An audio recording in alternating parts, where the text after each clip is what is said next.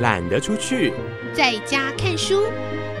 让我们一起展开阅读的冒险旅程。齐轩主持。各位亲爱的朋友，我是齐轩。新的一年，祝福大家二零二四一切平平安安、顺顺利利。开年后的第一趟旅程，我们要跟您分享什么书呢？你可能会猜到我的答案就是好书。对，除了是好书以外，我希望透过我的分享，你会觉得每一本都是好看的书。距离对我们国家非常重要的一个日子。只有六天了，下一次我们在空中见面的时候，就会有一批崭新的面孔即将在未来为我们服务。所以今天我们的选书感觉上会有点严肃，但是是非常重要的议题。我自己获益良多，所以好好的来跟各位分享。当然，在新的一年当中，希望我们的心能够好好的安顿。因此，在共读的时光，也会跟您来分享一系列。关于情绪，关于如何安定我们的心，这样的书，那就来踏上今年第一趟的旅程吧。各位亲爱的朋友，我是齐轩，欢迎来到懒得出去，在家看书的选书单元。每一次选书，我总希望能够详详细细的跟您分享一本书，或者是两本书。不过，其实呢，短短不到十分钟的时间里面。即便我把两段加起来，顶多也就是十五六分钟。所以听完我分享的选书以后，还是希望你如果有兴趣，自己去找这些书来看一看，会有你自己的想法。下周六您要做出一个判断，做这个判断的人里面，包括我们国家很多称为手头族的年轻人。每一次的判断都是一个选择。我们知道自己的选择是对是错吗？或者说，我们的选择真的有所谓的对错吗？或者只是属于比较多人的选择呢？这就是今天要跟您分享的第一本书会如此重要的理由。读书共和国集团里的英出版，由詹姆斯·齐姆林所写的这一本误判的总和，在此刻读来就特别的有意思。这本书的副标是这么说的：“我们的心智如何被分数扭曲，并且学会克服它。在我们的偏见即将让我们做出错误决定之前，我们都需要懂得分辨语言和数字的细微差异和把戏。”这边提出几个重点，让我们来问问自己：为什么两位政治人物都使用了正确的数据？却提出了立场完全相反的主张。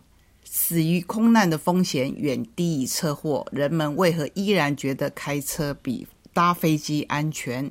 在美国，少数族裔被警察杀死的几率较高，但是这就等于种族歧视吗？《圣经密码》这本书能够帮我们一探未来。其实，你知道白经济也可以吗？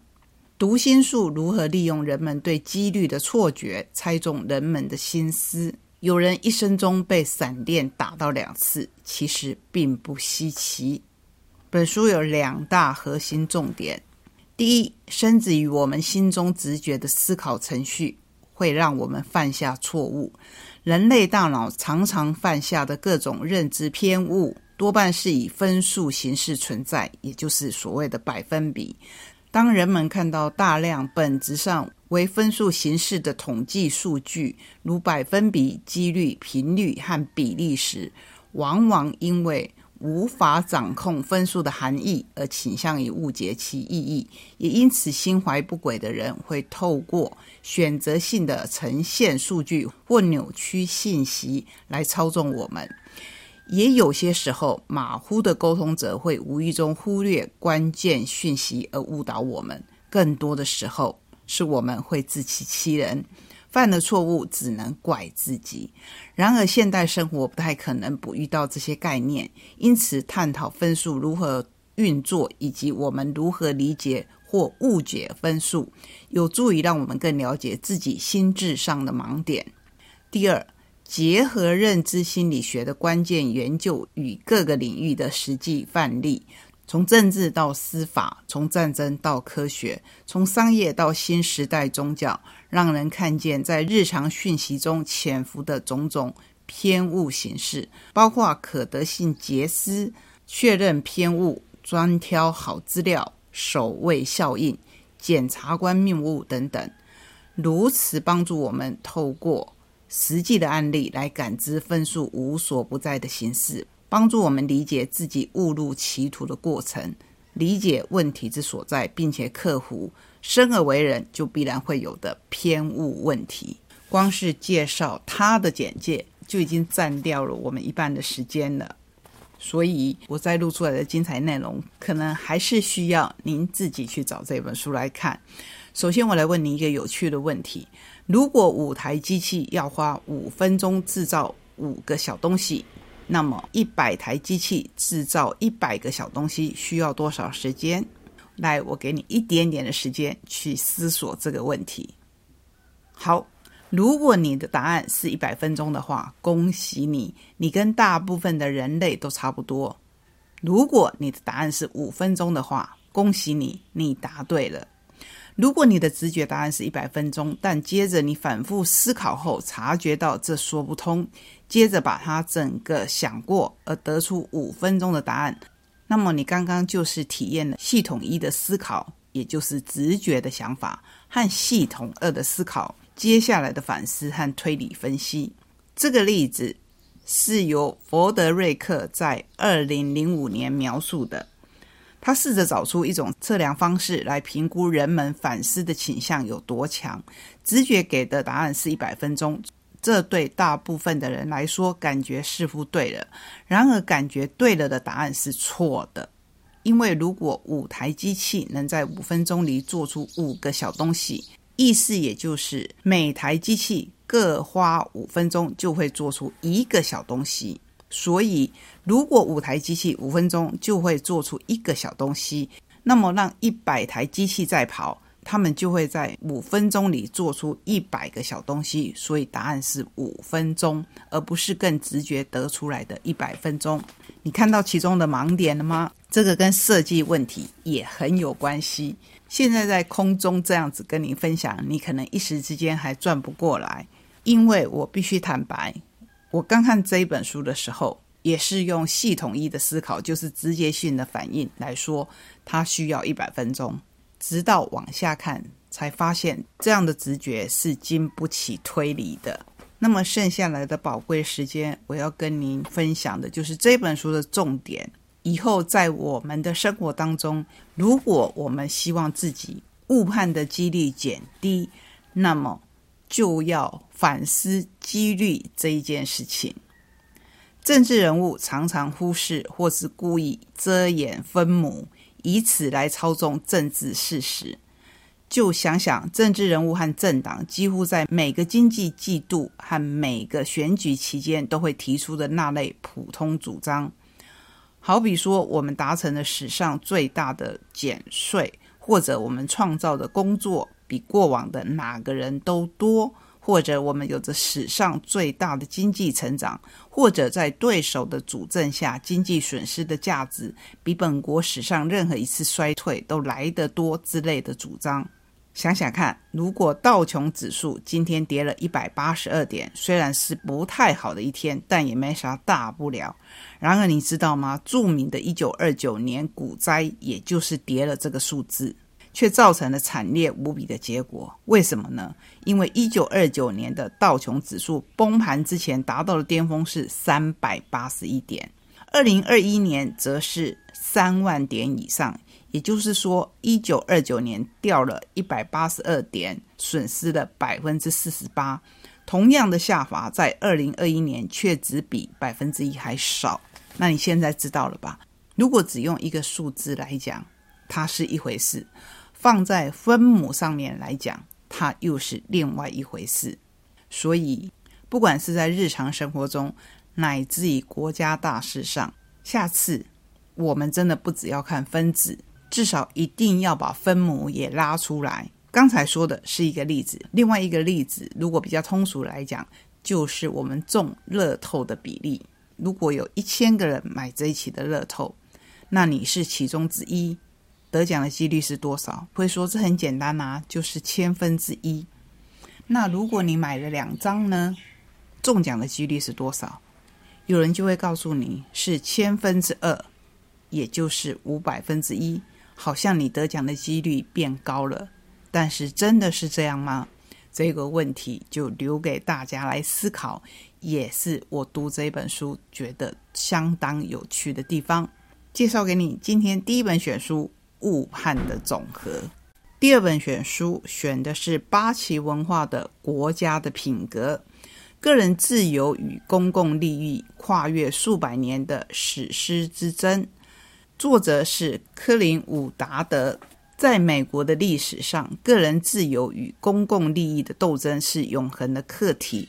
从立国时的制宪会议、内战爆发前的大型辩论、一九六零年代的民权运动，以及二零零九年崛起的茶党运动，都可以看到这两股力量此消彼长，相互抗衡。而有时，这两者的对抗会失衡，产生往极左或极右的钟摆效应，这会让美国陷入瘫痪的死局，使国家落入无法解决的危机。本书作者伍达德提出了三点创建：其一，他认为找寻个人自由与公共利益间的平衡，是健康的民主制度不可或缺的要素。政治光谱上极度的偏向自由放任主义，也就是往右，或导向集体主义，这是往左，都会让民族制度走向专制暴政，走向衰亡。这是已经历历在目的事实。其二，作者认为，在这一场自由民主的赛局，参赛的不只有政府与人民两方。你会说，怎么会不是只有政府与人民两方呢？不管是所谓民主社会的选举，或是专制国家的制度，不都是政府与人民两方而已吗？别忘了，还有另一股势力哦，也就是这里面提出的，在政府与人们之外，还有第三方，叫做寡头，也就是掌握权力的政治家或资本家。我们不仅要注意政府以国家利益的名义限缩人民的自由，走向极端的集体主义，也要防范寡头以人民的姿态，以保护个人自由的名义，遂行其自私自利的欲求，最终走向寡头奴役普通人的境况。这个很简单，只要想一想，可能以美国为首的西方国家当中，卖给我们武器的军火商。这些军火商他们在自己的国内占有多少的势力呢？又可以影响多少他们本国的政治立场呢？我相信这样说，我们就会有一个比较清楚的概念。接下来我们要说这本书的第三点，要完成上述的平衡不是件容易的事。这跟攸关美国不是一个美国，而是由许多小美国所组成的美国。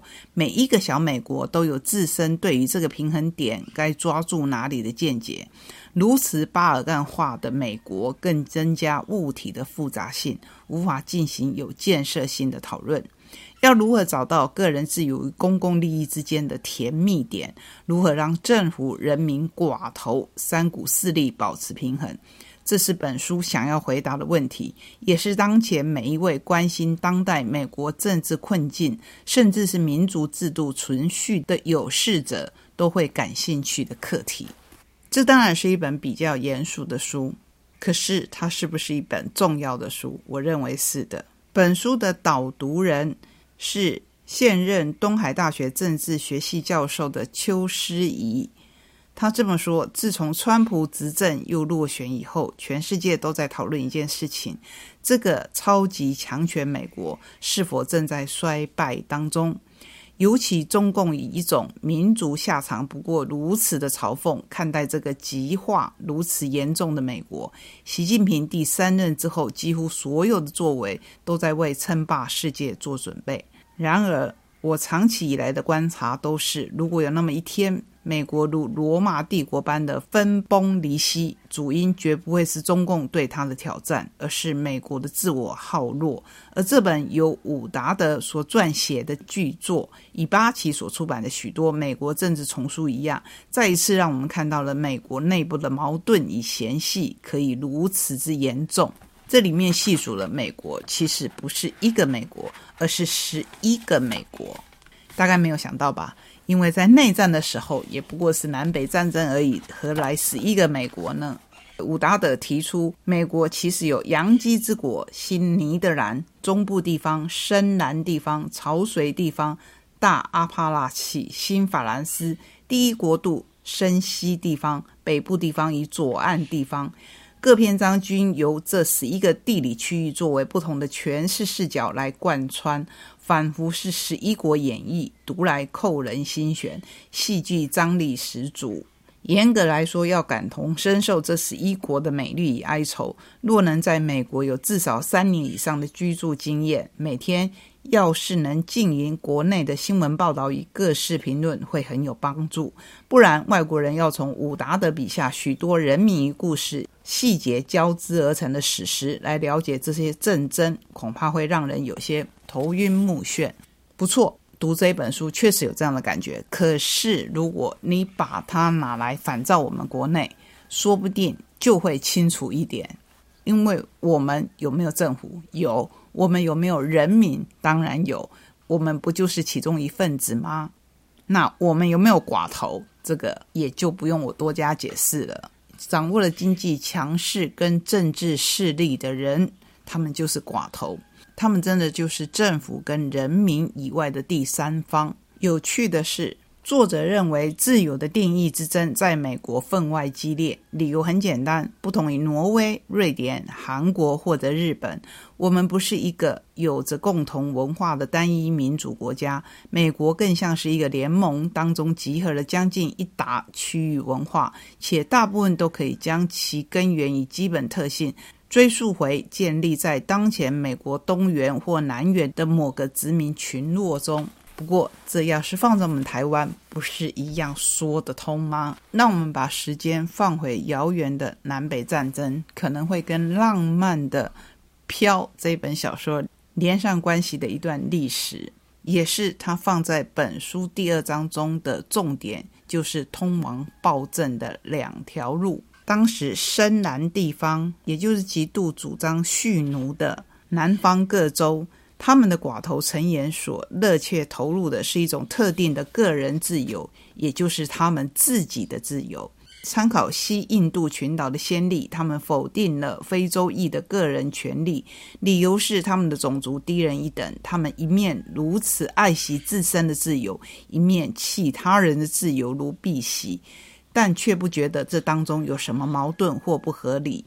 他们咏叹的完美自由，林肯在一八五四年有感而发，是将别人化为奴隶的自由。如今看来，跟我们上一段书来相呼应的话，这真的也是一个非常大的误判。